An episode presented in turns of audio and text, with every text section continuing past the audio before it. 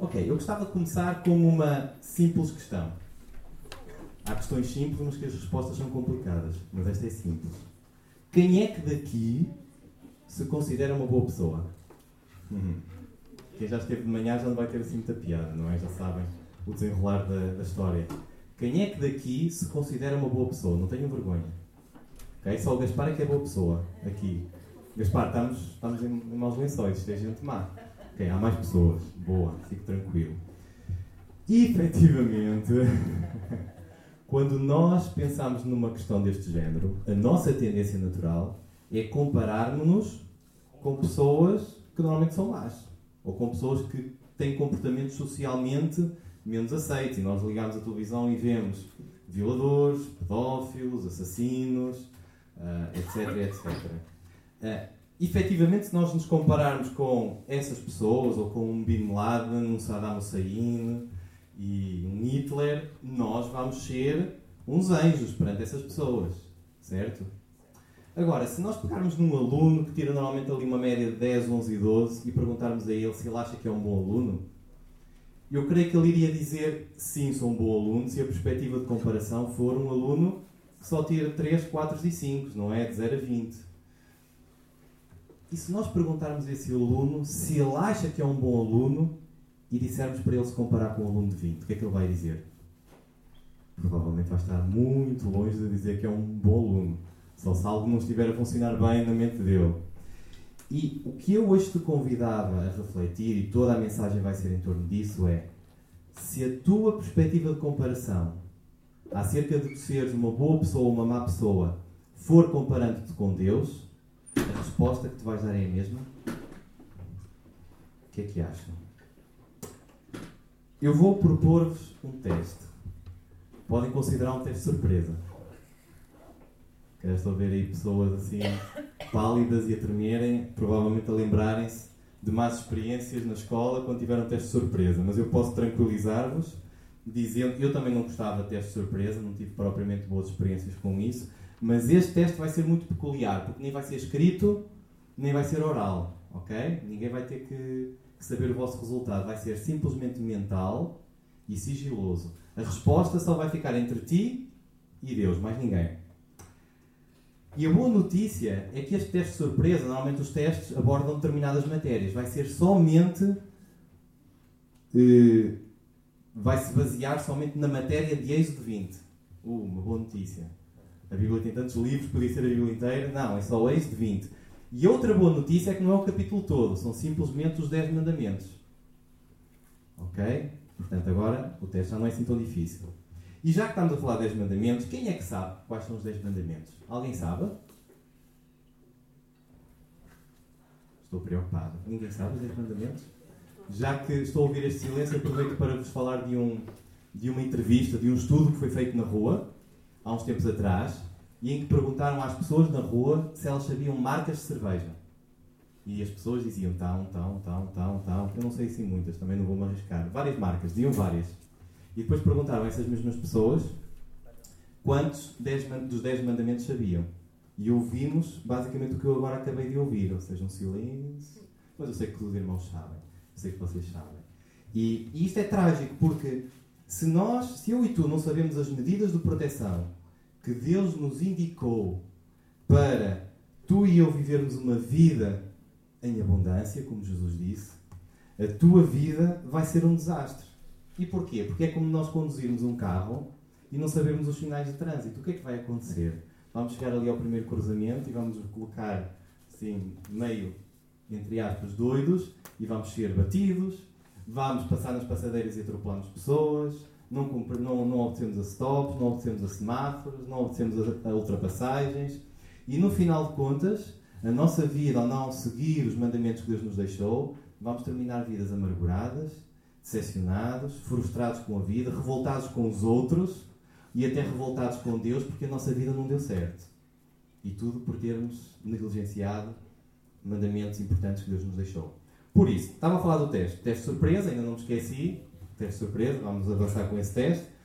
O objetivo deste teste é dar resposta a duas questões. A primeira, que foi a que eu eh, introduzi nesta mensagem, é: de acordo com os padrões de Deus, tu és uma boa pessoa? Esta vai ser a primeira questão.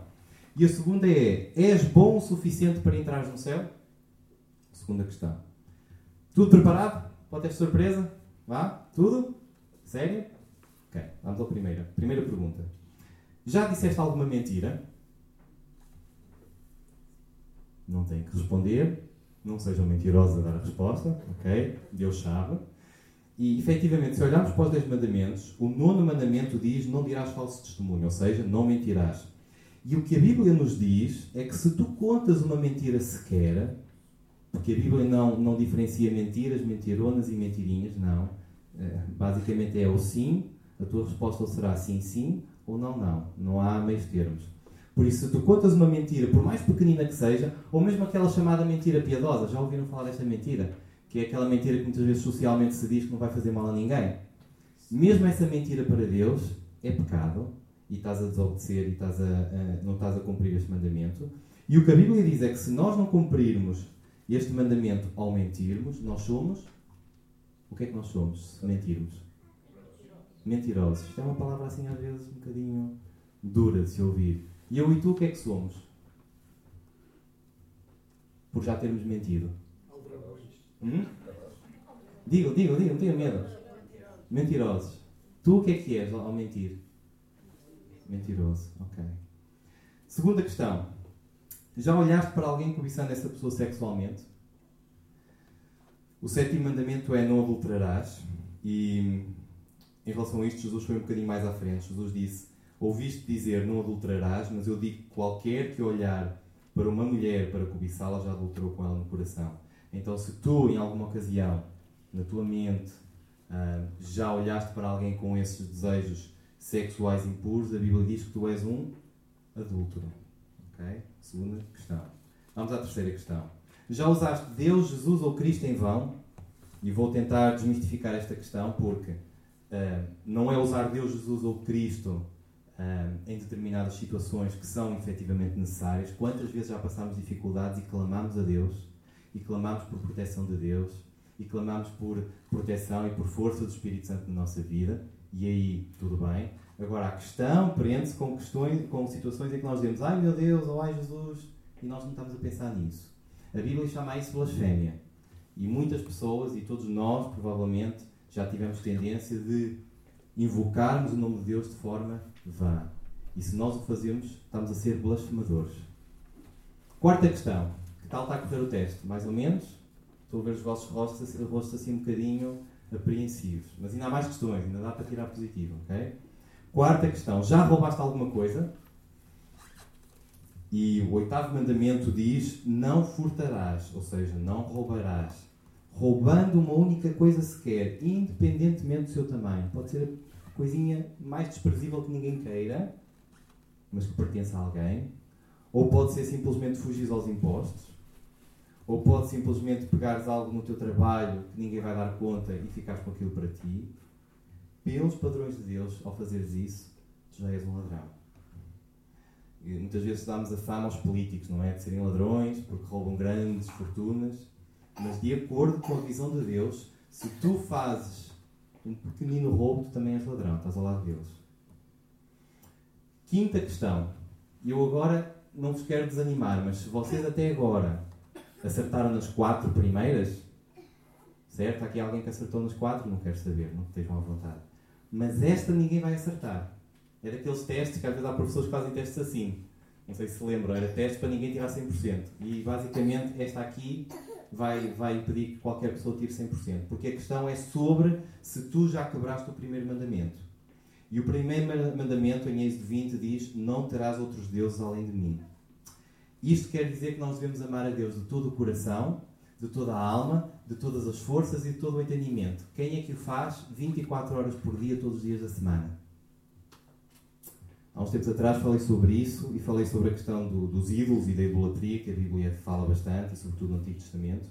E a grande questão aqui é se os filhos, que são maravilhosos, se os netos, que são fantásticos, ou se o trabalho que dá tanto prazer, ou se a reputação é mais importante para ti do que Deus, ao ponto da tua imaginação, da tua mente, todas as tuas forças serem canalizadas para que essas coisas assumam a peça central da tua vida, apesar de não estares a adorar nenhuma estátua, tu estás a ser idólatra. Porque o que a Bíblia diz é que o teu ídolo estão a ser estas coisas que estão a ser colocadas no lugar de Deus. Todos nós somos idólatras. Todos nós quebramos o primeiro mandamento. Dentro de nós, seres humanos, há uma tendência de buscarmos sempre algo que preencha o vazio da nossa vida. E se nós não buscarmos isso em Deus, nós vamos buscar noutras coisas. É a nossa tendência. Por isso, perante estas cinco questões, eu gostava de te perguntar: que tal está a correr o teste? Mais ou menos? Muito mal, Gaspar diz que está muito mal, vai reprovar, ok. Mas eu tenho uma boa notícia: é que o teste ainda não acabou. Eu acho que estas questões agora daqui para a frente são aquelas questões para ver se vocês tiram positiva. Então vamos a isso. Já doaste dinheiro a obras de caridade? Já estou a ver uns sorrisos. A pensar, não, isto já não vai correr assim tão mal. Já foste voluntário em algum banco alimentar contra a fome? Ah, mais pessoas a sorrirem. Lês a Bíblia regularmente? E atenção que aqui a Bíblia regularmente não é apenas ao domingo, mas é todos os dias. Ok? Aqui já não ouvi tantos, já não ouvi tantos sorrisos. Já ajudaste alguma pessoa idosa a atravessar a rua? Ok. E a outra, fazes parte ativa de algum ministério na igreja? Ok. Que tal? Que tal te correu o teste? Hum? Mais ou menos 50-50. Dá para passar? Dá para 0 a 20? Dá para tirar um 10? Se fosse um teste normal no nosso dia a dia, nós poderíamos pensar nisso. Efetivamente, daria para passar. Contudo, qual é o grande problema? É que, aos olhos de Deus, para este teste, só há dois resultados possíveis. Ou tu aprovas no teste com todas as questões certas, 100%, ou basta reprovar numa única questão que chumbaste no teste. A única pessoa que saiu totalmente aprovada neste teste foi a pessoa de Jesus Cristo, que viveu neste mundo, que foi sujeita às mesmas dificuldades e pressões da vida e passou de forma irrepreensível este teste. Doar dinheiro a obras de caridade, ou ser voluntário para ajudar os desfavorecidos, ou ler a Bíblia são boas atitudes, mas jamais compensarão o facto de que nós transgredimos aos mandamentos de Deus. Portanto, se tu transgrediste um único mandamento de Deus, tu és mau e tu és pecador. E não há nada que tu possas fazer em termos de obras e de coisas que possas fazer à tua volta um, para mudar essa situação. Pensa assim: imagina que alguém, esta noite, e Deus queira que não, entra na tua casa, rouba todos os teus bens e no final acaba por matar a tua esposa e os teus filhos. Este homem é preso, mas decide, enquanto o processo de julgamento se desenvolve, ajudar em obras de caridade, torna-se voluntário em um lar de idosos, pretende até indemnizar-te com dinheiro. Acham que isso vai compensar o seu crime? Acham que o juiz vai olhar para isso na altura de julgar aquele crime macabro que ele fez? Esta boa obra nada significará na altura do juiz aplicar a sentença. E há uma ideia errada que reina na sociedade que o facto de nós fazermos coisas boas vai apagar as coisas más que nós fizemos. Diante de Deus isso não acontece.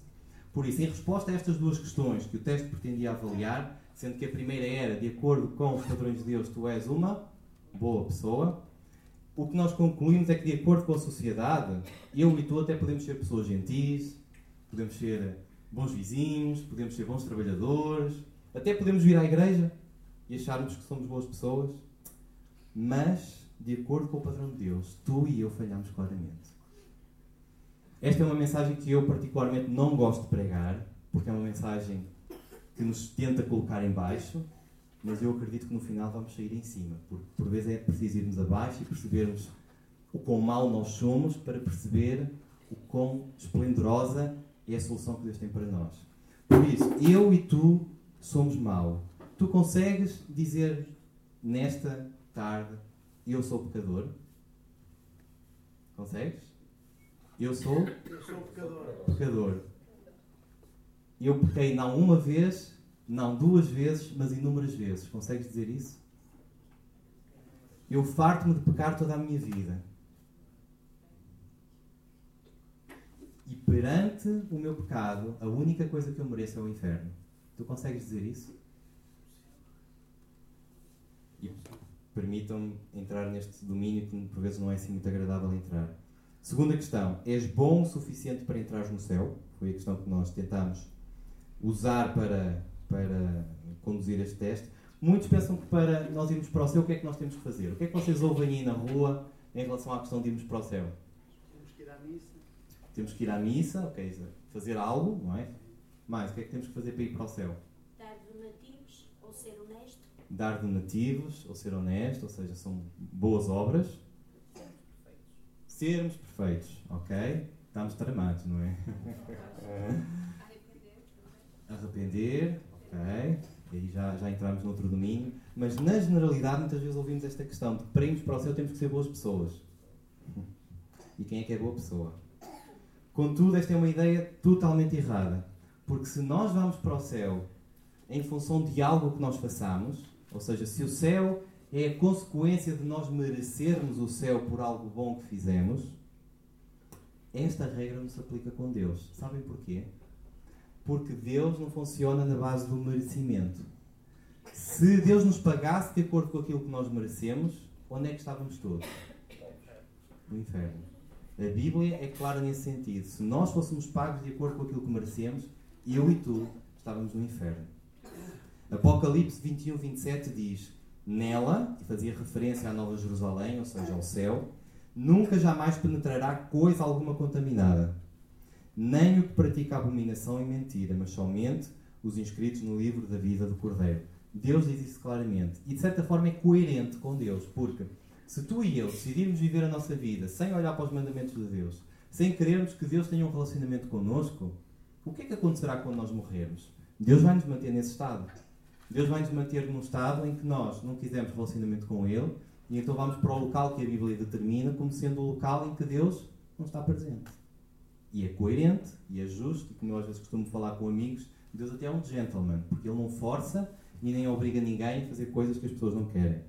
Da mesma forma que vocês agora, nesta hora, cada um de vocês e Deus sabe o resultado do teste, poderiam pegar no teste e fazer aquilo que muitos miúdos estudantes fazem, que é quando têm uma má nota, esconder do encarregado de educação, ou dizer que o cão comeu o teste e que desapareceu, ou até criticar a professora porque o teste era muito difícil e não saiu a matéria que vocês estudaram, que estiveram doentes e não, e não estudaram.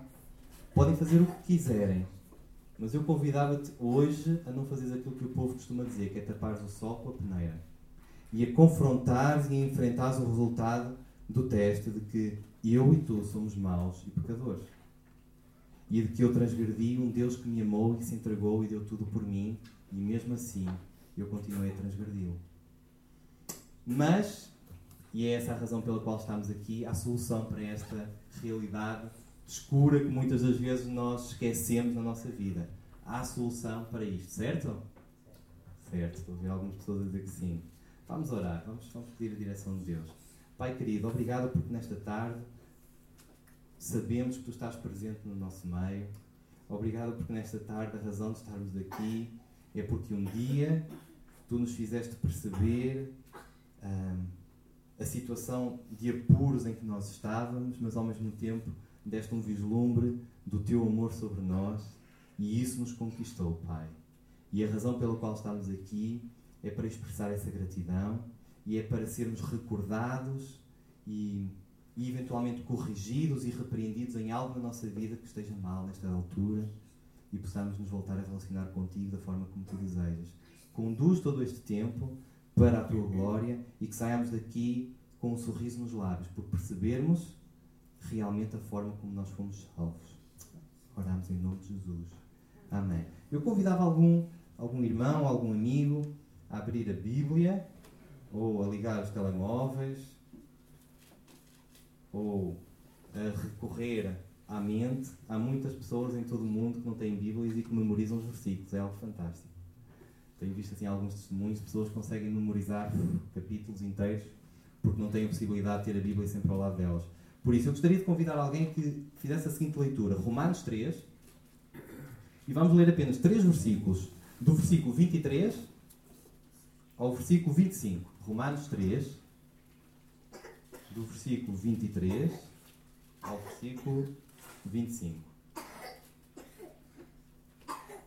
É assim que ele trata todos os que creem, pois não existe nenhuma diferença entre as pessoas. Todos que pecaram estão afastados da glória Pela sua graça e sem exigir nada, Deus aceita todos por meio de Cristo Jesus que os salva. Deus ofereceu Cristo como sacrifício para, pela, para que pela sua morte na cruz, Cristo se tornasse o meio das pessoas receberem o perdão dos seus pecados, pela fé nele. Deus quis mostrar com isso que ele é justo. No passado ele foi paciente e não castigou as pessoas por causa dos seus pecados. Mas agora, pelo sacrifício de Cristo, Deus mostra que é justo. Assim ele é justo e aceita os que têm justiça.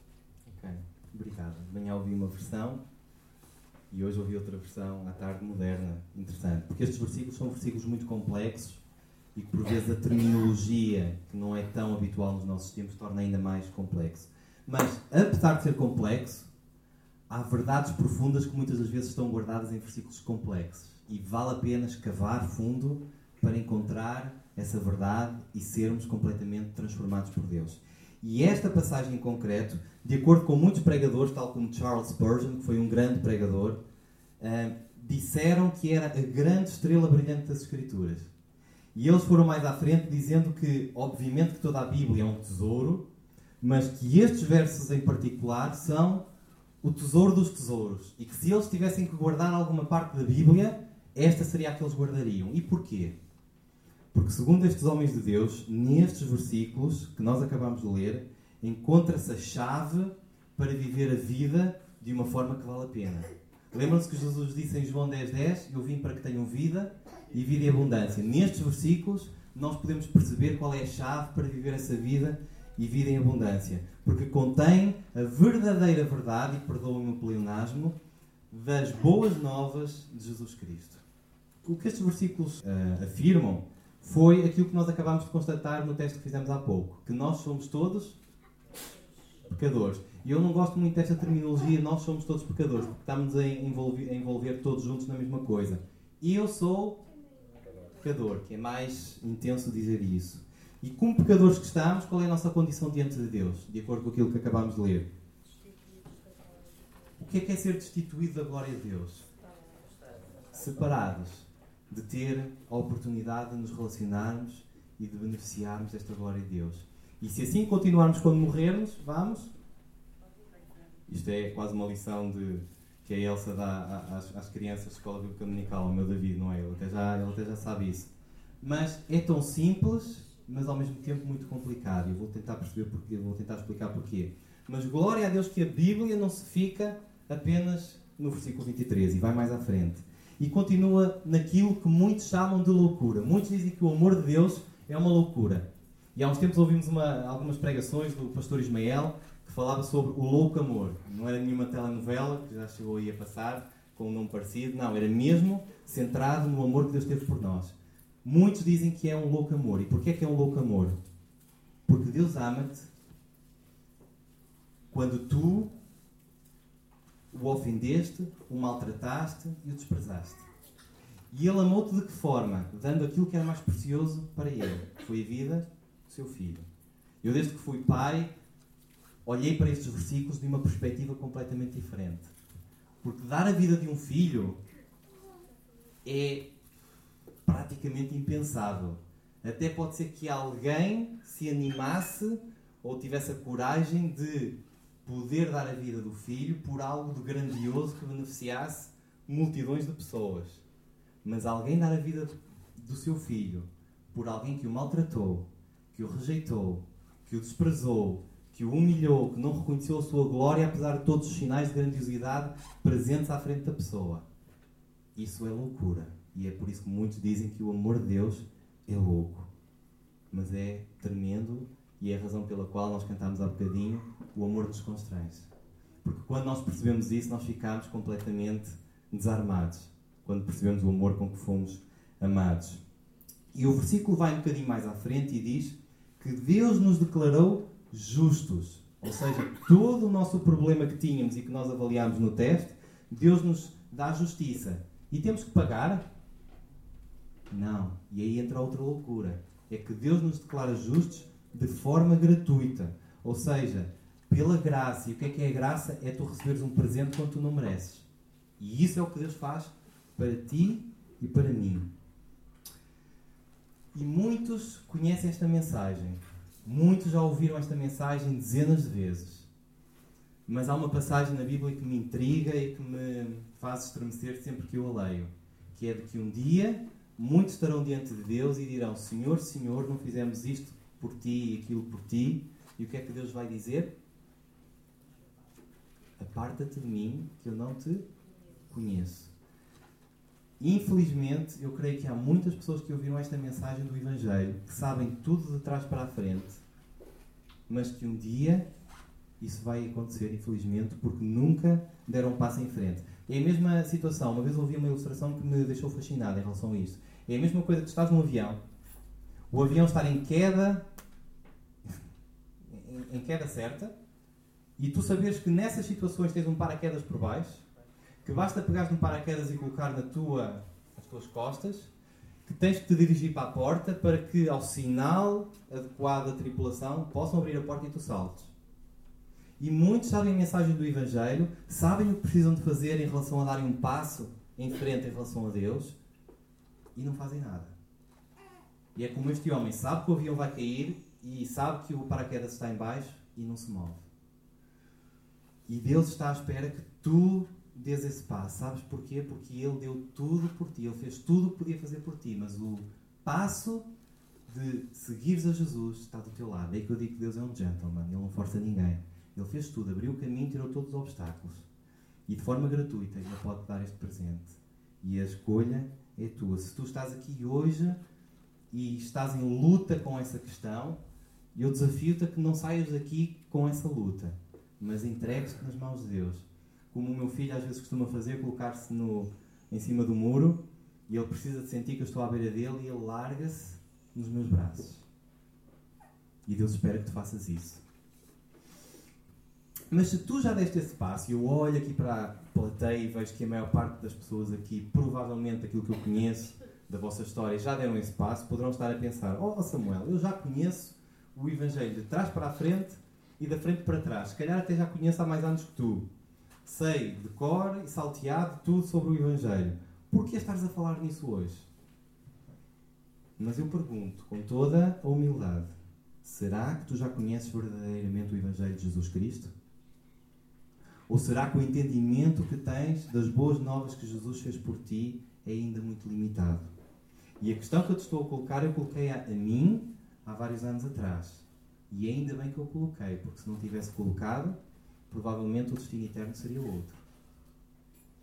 Esta é uma questão muito importante, porque se tu e eu entendemos o poder prático do Evangelho na minha e na tua vida, a tua vida vai ser completamente diferente. Tu podes tentar preencher o vazio da tua vida, mesmo sendo cristão, com uh, boas obras ou fazendo atividades que os outros te apreciem e tu sentes-te bem com isso. Podes até fazer, tentar preencher o vazio da tua vida vindo à igreja e fazendo coisas boas, mas esse vazio vai continuar sempre a existir. Porquê?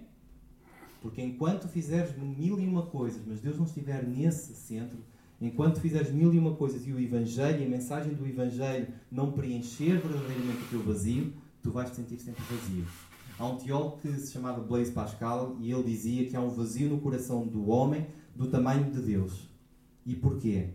Porque somente a compreensão genuína daquilo que Deus fez em ti, por meio de Jesus Cristo, te vai satisfazer completamente. Não há nada mais. E há uns tempos falamos sobre isso, não há nada mais. Por isso eu volto a colocar a mesma questão. Será que compreendes genuinamente a mensagem do Evangelho? Esta é uma questão fulcral, mesmo tu sendo um cristão sincero, mesmo sendo já uma pessoa que colocaste o paraquedas em cima de ti, que já deste o passo por Jesus, que até te batizaste, esta é uma questão importantíssima, porque muitos que já fizeram isto continuam à busca de motivação e força na vida cristã. É um paradoxo. Se tens um relacionamento com Deus, como é que estás à procura de força e motivação na tua vida? Muita gente sente-se vazia, sente-se desmotivada, sente-se desencorajada, sente-se esmagada pelas pressões e pelas dificuldades da vida e não são capazes de perceber toda a força que eles precisam se encontra apenas na verdade do Evangelho e não na melhoria das, das circunstâncias de vida. Infelizmente, ainda há muitos cristãos que pensam que quando as circunstâncias da vida, quando o dinheiro, o emprego, a saúde e a família ficarem bem, então aí é que eu vou ser plenamente satisfeito. Isso é a maior mentira que Satanás nos colocou. Tu não precisas de nada disso para seres verdadeiramente satisfeito. O poder que o Evangelho tem na tua vida é mais que suficiente para tu acordares de manhã com um sorriso bem aberto, independentemente das dificuldades que tu tenhas, e enfrentares a vida. Porque o poder do Evangelho tem esse poder. Recentemente eu li a descrição de um artista, de um quadro feito por um artista, não sei o nome, mas que retratava uh, um dos episódios da, dos descobrimentos. E nós portugueses somos um povo fantástico, porque nós andámos aí há uns séculos a navegar pelo mundo inteiro e descobrimos uma data de coisas, mas as, as histórias não são apenas bonitas. No meio de tudo isso houveram várias tragédias. E então o quadro retrata efetivamente uma dessas tragédias, que foi quando os navegadores estavam em pleno Oceano Atlântico, pensavam eles, e estavam completamente sem mantimentos.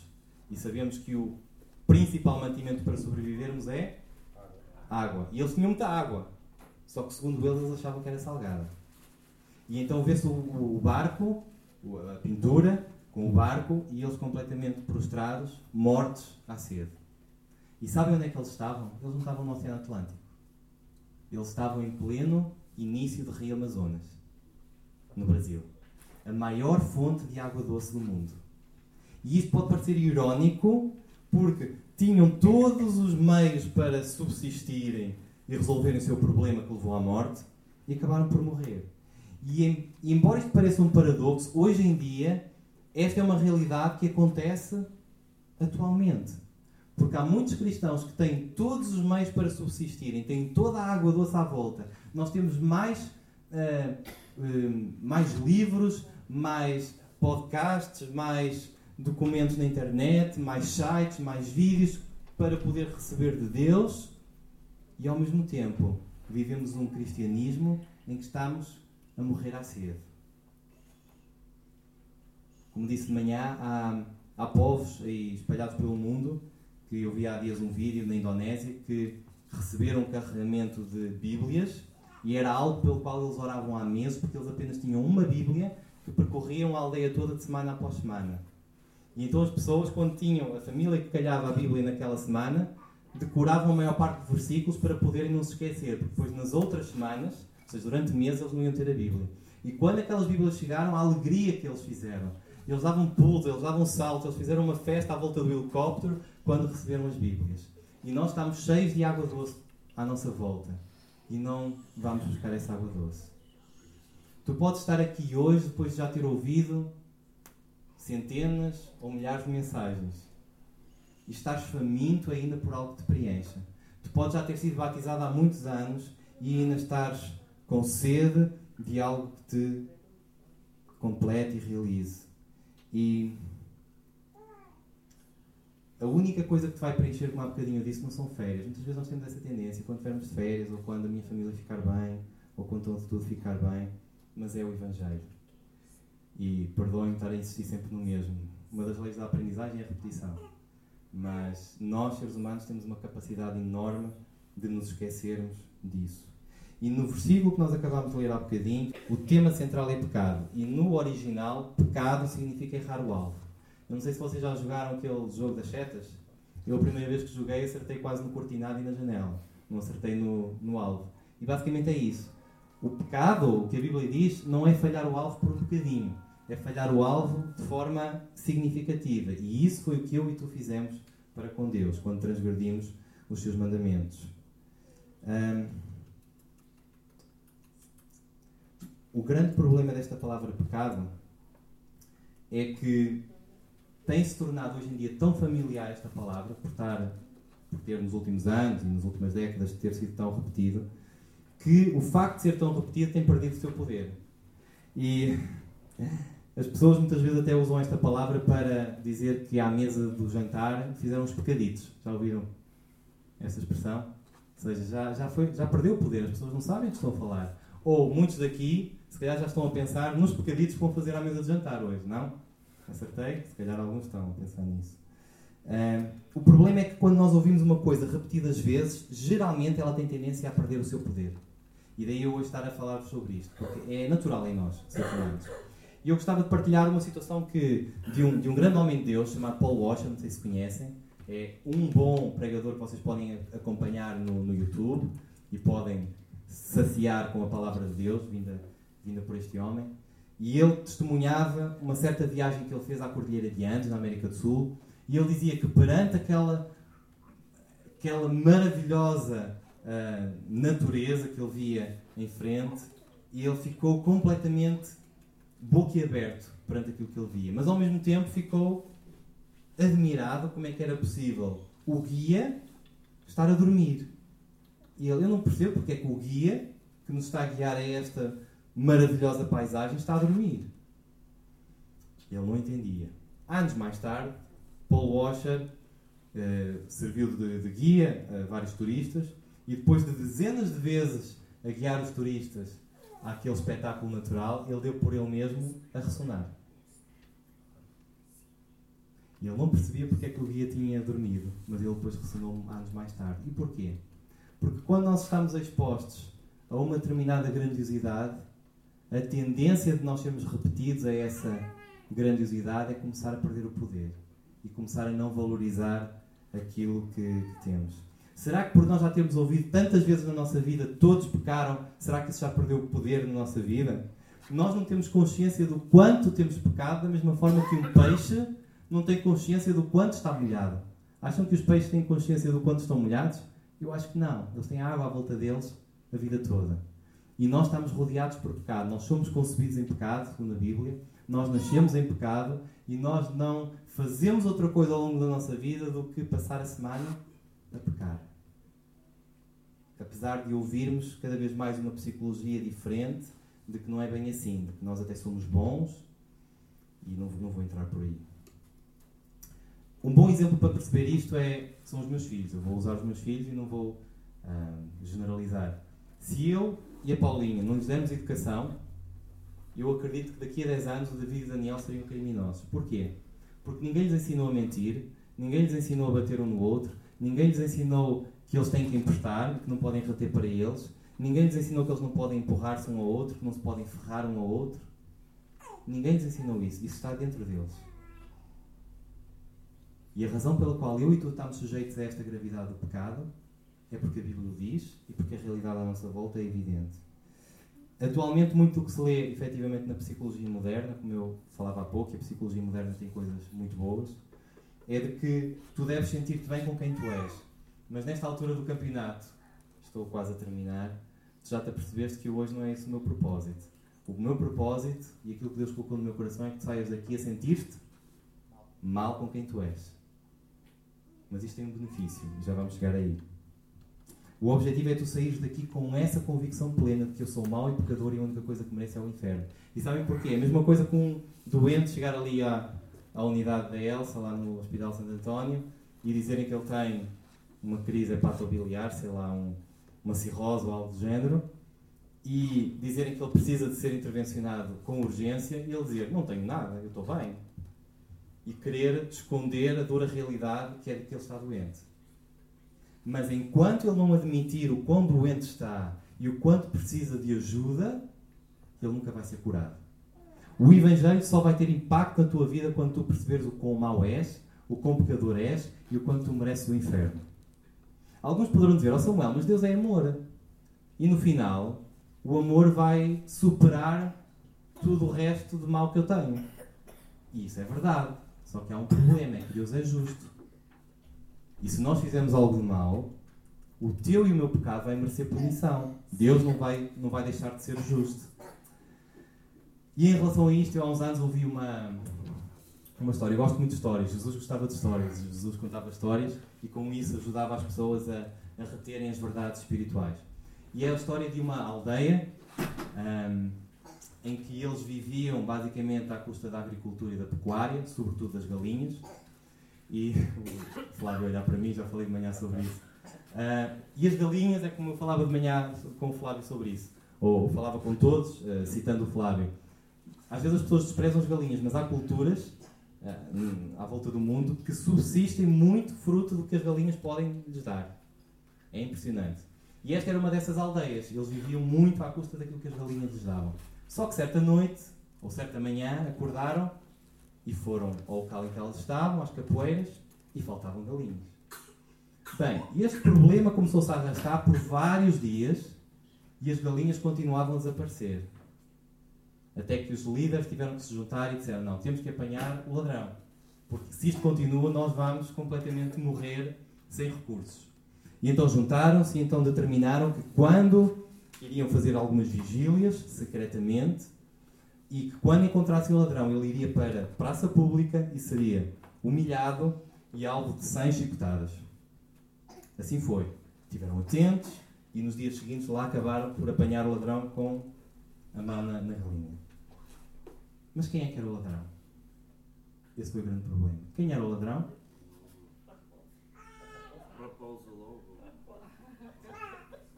O ladrão, sabem quem era o ladrão? Era o filho do líder da aldeia. O filho do líder da aldeia era o ladrão. E o líder da aldeia, apesar de ter ficado decepcionado com o seu filho, até ofendido por aquilo que ele tinha feito, até pela sua reputação como líder, tentou a todo custo revogar aquela lei de que quem fosse apanhado iria ser humilhado em praça pública. Mas ele não podia fazer isso. Ele era o líder da aldeia. Ele tinha que aplicar a justiça. Chegou o dia da, da condenação, chegou o dia da, do castigo. E o rapaz é obrigado a ir para a frente, tiram-lhe as roupas, colocam-no bem no centro, todas as pessoas da aldeia à volta, amarram-no a um poste e começam a preparar os chicotes. Quando de repente todas as pessoas ficam admiradas quando veem o líder da aldeia a ir em frente, a desamarrar o filho, a vestir o filho e ele próprio começa a tirar as roupas e coloca-se no meio, na zona do posto onde iria ser castigado. E recebeu as 100, as 100 chicotadas. O que Deus fez por ti e por mim através de Jesus Cristo foi a mesma coisa, ou de certa forma, algo semelhante ao que este homem fez. Tu merecias receber as 100 chicotadas, tu merecias o inferno, tu merecias ser desprezado e humilhado por tudo aquilo que tu fizeste, e Deus fez isso entregando Jesus no teu lugar. Deus fez isso. E esta é uma das verdades mais tocantes do Evangelho, que provavelmente tocou a ti anos antes e que te fazem estar aqui. Ou se tu ainda não conheces, pode ser uma forma de tu perceberes o quão grande e o quão grande é o amor de Deus por ti. Nunca houve ninguém, nem nunca haverá alguém que te ame como Deus te ama. E não foste tu que amaste primeiro a Deus, mas foi Ele que amou-te primeiro. E a própria Bíblia diz em Romanos: Porque Cristo, quando nós ainda éramos fracos, morreu a seu tempo por pelos ímpios. E dificilmente alguém morreria por um justo, pois poderá ser que pelo bom alguém se anima a morrer. É verdade. Mas Deus prova o seu próprio amor para conosco pelo facto de ter Cristo morrido por nós, sendo nós ainda pecadores. O amor de Deus é incomparável e é magnífico. E tu podes passar toda a tua vida a tentar perceber o amor de Deus e nunca vais conseguir medir a largura, o comprimento, a altura e profundidade do amor de Deus, porque é impossível. Porque o amor de Deus não tem fim. E não há nada que tu e eu possamos fazer para merecer um pouco mais desse amor, e não há nada que eu e tu possamos fazer que nos leve a merecer menos desse amor. Deus é a melhor coisa que tu podes experimentar nesta vida, sem sombra de dúvidas. E não há nada melhor, nada mais intenso e nada mais durável do que tu decidires viver a tua vida com Deus. Há uns anos atrás aconteceu algo que foi que marcou a história da humanidade, apesar de algumas pessoas tentarem negar, foi o Holocausto. E em plena Segunda Guerra Mundial conta-se a história de um judeu que a sua vida foi profundamente marcada por uma situação que ele uh, experienciou nesse campo de concentração. E o que aconteceu foi que os nazis eram muito cruéis, porque quando havia o, o prevaricar de alguma lei que eles determinavam, eles eram cruéis porque eles não castigavam a pessoa que prevaricava. Eles pegavam em 10 pessoas aleatórias e colocavam-nos na câmara de gás para serem executados. E um certo dia aconteceu isso, um homem prevaricou e foi colocado de lado e disse, e disseram olha, agora tu vais ver 10 pessoas a morrerem por causa daquilo que tu fizeste. E eles começaram aleatoriamente a chamar uma a uma, até que chamaram um dos homens que começou a esbracejar, que começou a resistir, que começou a dizer que não podia ser ele, porque tinha uma família, tinha uma esposa, tinha filhos que precisavam dele e que ele não podia de forma alguma morrer. E quanto mais eles bracejavam, mais eles o espancavam, mais eles o maltratavam e arrastaram pelo chão até chegar ao, ao local da execução. E quando estavam prestes a entrar na câmara de execução, levanta-se um idoso, um judeu, e diz aos nazis: Eu vou morrer no lugar daquele homem. Esse idoso sentiu-se tocado, provavelmente pela situação desse homem, e achou que provavelmente a sua vida já não teria muitos mais anos, e dispôs, como a Bíblia diz, há pessoas que até se dispõem a morrer por outras, a morrer por esse homem. Este judeu, anos mais tarde, foi libertado, e consta-se pelos testemunhos que ele não passou um único dia sem falar aos outros de que ele só estava vivo, porque um homem idoso, que ele nem sabia o nome, morreu no lugar dele. Esta história pode ser apaixonante, mas sabem porque é que a história de Deus ainda é mais apaixonante? Porque este homem idoso morreu por alguém que ele viu que valia a pena morrer. E Jesus morreu por alguém que, se eu estivesse no lugar de Jesus, não morreria. Porque nós ofendemos e maltratamos a Deus, mesmo apesar dos sinais de grandiosidade. E Deus ama-te com esse amor. Deus tomou o teu lugar para que tu hoje vivas. E a minha pergunta para terminar é: tu tens este sentimento de gratidão? Da mesma forma que este judeu não passou um único dia sem dizer aos outros que a razão de estar vivo foi aquilo que o homem tinha feito. Infelizmente, nós temos a tendência, a nossa mente fixa o quê? As coisas boas ou as coisas más? Nós fixamos as coisas más. O que os outros nos fazem de mal, guardamos aquilo como pedras para depois atirarmos e esquecemos as coisas boas. E o propósito da mensagem hoje que Deus colocou no meu coração é que tu não te esqueças, ou que tu reavives, ou que tu até des o passo em frente para reter dentro de ti a mensagem do Evangelho. O que Deus fez por ti e por mim é mais que suficiente para todos os dias acordarmos cheios de alegria.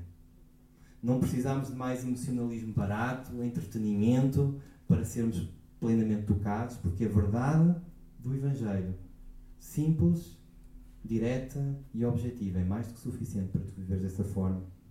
Porque tu merecias, eu e tu merecias condenação, e Deus deu-nos salvação. Tu merecias o inferno, e o que é que Deus nos deu? Abriu as portas do céu. Tu merecias ser castigado todos os dias, e o que é que Deus nos dá todos os dias? Mil e uma razões para o louvar. Tu e eu recebemos mais do que merecemos. E é essa gratidão que nos vai fazer partilhar a mensagem do Evangelho já hoje ou amanhã a todos aqueles que estão à nossa volta. Houve um autor cristão que disse que se nós passássemos um dia no inferno, nós iríamos passar todos os nossos dias da vida a falar aos outros do céu. Porque o inferno é o local mais horrível que podemos viver. E o grande problema do inferno é que não vai ter fim. Jesus, no seu ministério, falou mais vezes do inferno do que propriamente do céu. Porque Jesus quer que tu vivas uma vida em abundância. Não só aqui, mas sobretudo eternamente, que é onde vais conseguir viver essa vida a 100% de abundância.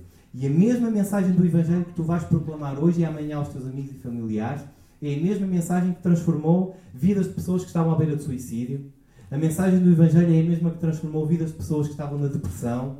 A mensagem do Evangelho de Jesus foi a mesma que transformou pessoas que estavam em dependência de drogas e conhecemos vários testemunhos e até aqui na igreja. O Evangelho de Jesus transformou vidas sem rumo e sem esperança. O Evangelho de Jesus transforma tristeza em alegria, transforma miséria em abundância, transforma lágrimas em riso e até transformou homens duros da Bíblia como Paulo e Pedro e pode transformar a ti e a mim se tu tomares esse passo. Hoje é o dia em que tu podes assumir um compromisso diante de Deus. E não deixes de esperar muito tempo. Porque se tu estás aqui e és como aquele homem que há bocadinho falava do paraquedas, do avião, que já conhece a mensagem do Evangelho, que até foste tocado por Deus, não percas tempo e toma hoje essa decisão. Dá o passo em frente, atira-te para os braços de Deus. Ou pode ser aquele homem que já tem paraquedas, mas que se esqueceu que tem um paraquedas fantástico. E se esqueceu que aquilo que recebeu é algo de melhor do que qualquer sonho. E se isso acontece, pede a Deus que te dê novamente aquela alegria da salvação que nós há bocadinho acabamos de cantar, que acenda esse fogo em ti. Eu vou terminar orando. Pai querido, obrigado por este tempo de reflexão, obrigado pela forma como tu nos desafias através da tua palavra a não nos esquecermos o objetivo pelo qual Jesus veio a este mundo. Obrigado porque toda a Bíblia é, é, é uma narração que aponta para a, pessoa, para a pessoa de Jesus e para a obra que ele fez por nós. Obrigado porque, apesar da nossa rebeldia, tal como vemos na Bíblia, do povo de Israel, apesar dessa rebeldia, dessa obstinação e dessa dureza de coração, tu nos amaste com um amor que nunca ninguém nos vai amar, Pai. E nesta noite, neste final de tarde, eu, eu te peço por todas as pessoas que estão aqui, Pai. Tu conheces melhor até do que as próprias pessoas o seu coração. E tu sabes que há, neste final de tarde, pessoas que até conhecem a mensagem do Evangelho e que nunca tiveram a coragem ou a, ou a determinação de entregarem tudo diante de ti. E se isso é o caso, que tu possas, com o teu Espírito Santo, incomodar essas pessoas e permitir que essas pessoas tomem a decisão mais importante da sua vida, que vai mudar a vida aqui, mas acima de tudo eternamente.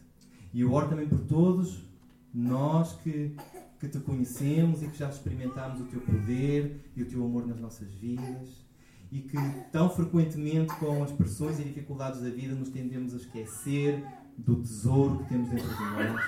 Eu oro para que hoje seja um dia de compromisso e que possamos valorizar e não nos esquecermos do bem que recebemos e que veio de Ti, do dom gratuito que veio de Ti, e que isso nos injete com toda a alegria e determinação para falar aos outros e para enfrentarmos as dificuldades da vida com sorriso, Pai. Obrigado porque Tu nos amaste. Obrigado porque Tu olhaste para nós e não nos viste simplesmente com o nosso pecado, mas viste para além do nosso pecado e viste que éramos pessoas que precisavam desesperadamente de Te conhecer. E obrigado porque conhecer-te é a experiência mais formidável que nós temos nesta vida, Pai. E obrigado porque isso não vai terminar, porque eternamente nós vamos estar face a face contigo. Oramos em nome de Jesus. Amém.